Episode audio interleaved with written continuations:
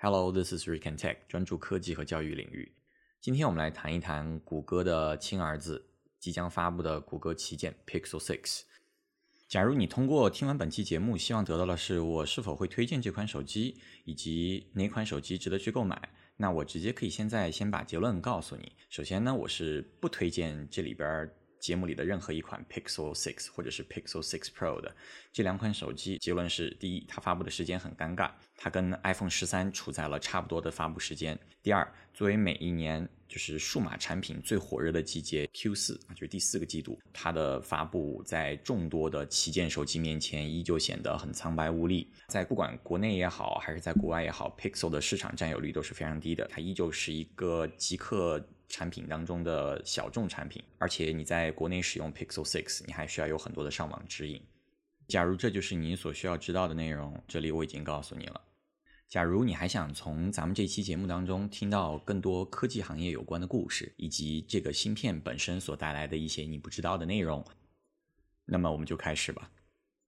先从手机的硬件配置谈起，Pixel 6。基础机型配备了六点四寸九十赫兹的一块屏幕，前置了八百万像素的挖孔屏，八 G 加一百二十八 GB 的一个存储空间，最新的安卓十二系统。Six Pro 呢，也就是它的高级版本，是一个六点七寸的屏幕，一百二十赫兹的刷新率。两块手机的主摄都是五千万像素，比起上一代的 Pixel Five 谷歌官方声称是一点五倍感光元件的进步。这块 Pro 的配备了四倍的长焦镜头以及一千两百万的超广角，这是两个手机都有的。这款手机的旗舰定位就是 Pro 的这块旗舰定位，价格不会那么高，因为它高了之后是没有吸引力的。上面还有一加九 T、小米十一、三星 Galaxy 二十一。同一个安卓阵营里边的手机，价格方面，官方虽然还没有明说，但是我们的猜测基本上是六百九十九刀，对应的是 Pixel 6，七百九十九刀，以 Pro 之名贵一百刀。虽然两款手机的硬件配置差别不大，目前的情况下，这两款手机都还是不能预定的。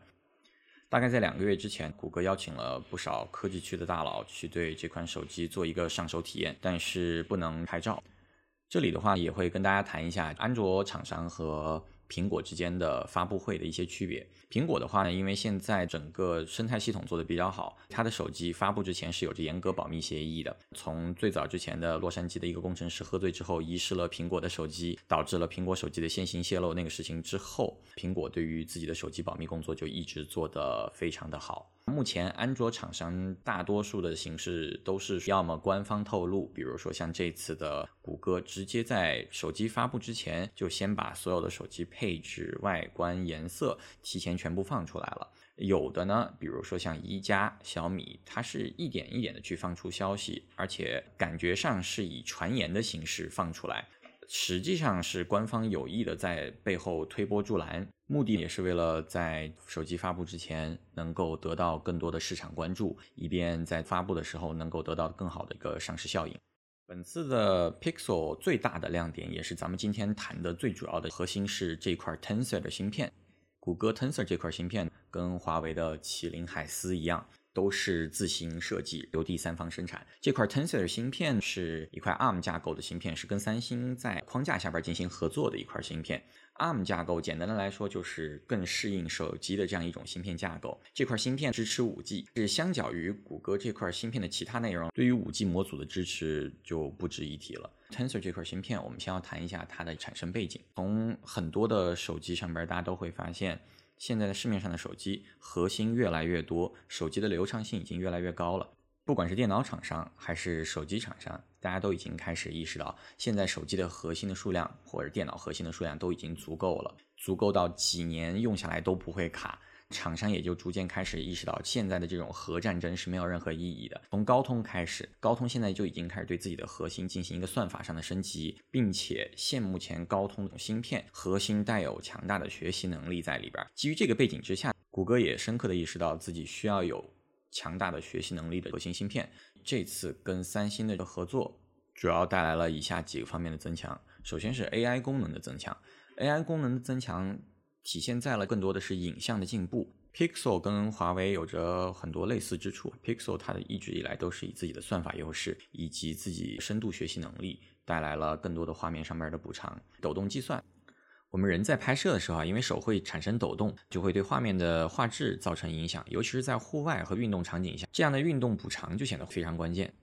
同样的，这次 AI 芯片的加持带来了对于人像模糊的精确计算。比如说，你拍出来的图像是人物的脸是模糊的，对焦不够准，它可以对于你的人像进行干净化的一个处理，对于后边的景深保持高斯模糊的状态。第三一个板块是语音识别。谷歌一直在语音识别上希望做出突破，这次 Tensor 芯片呢，在实时翻译功能上会有着相应的提升。之前有意思的事情是我看了谷歌现任 CEO 的采访，他在二零一九年提出了一个概念，叫做 Ambient Computing。这个概念被很好的投入到了谷歌的 Pixel 6当中。什么是 Ambient Computing 呢？中文翻译过来，这个叫环境智能。以 VR 眼镜为例，比如说你在 VR 的场景里边，它可以通过内置的传感器判定你对哪个场景的专注度最高，依据你对于场景的专注度实施对应的推荐。这也是目前很多的大厂都在去靠拢的方向。在之后的硬件设备主管的采访当中，他说了这样一句话，原文是这样说的：叫 Our vision for ambient computing is to create a single consistent experience at home,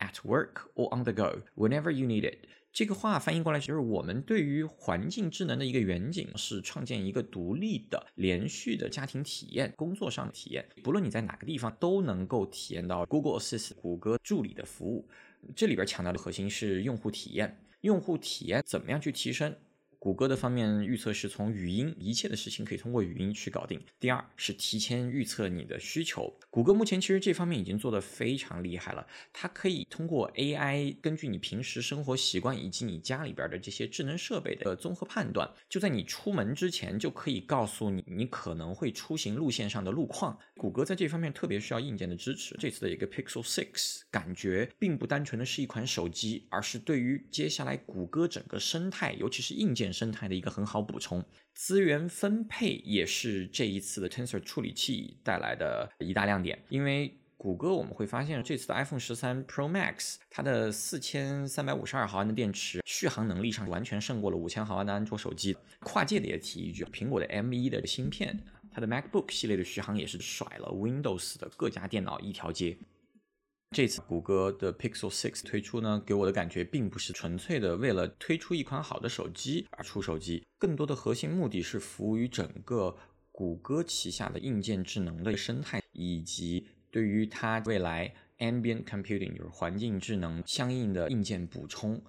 这个才是 Google Pixel 6承载的最重要的意义，包括在机器的深度学习里边，怎么样去做好一件事情。目前看到的做的比较好的，像苹果的 A 十五的仿生芯片，苹果在 M 一上面的呃能力的提升。我上次提过，说 M 一芯片真的是带来了苹果在硬件领域追赶任何目前 Windows 厂商的能力。谷歌的硬件生态是为了承载它现目前所拥有的软件优势，不光是安卓，安卓只是谷歌生态里边这很小的一个环节，更重要的是去承载目前谷歌所拥所拥有的这种宇宙级的数据。谷歌的数据可能是市面上你能知道的所有的公司里边最多的宇宙级的数据量，怎么样去转化为更好的未来，让谷歌拥有一个未来？不光是说更好的盈利，而是让谷歌拥有这长期成为一家伟大公司的能力。目前咱们国内也有做的很好的公司，比如说现在的字节，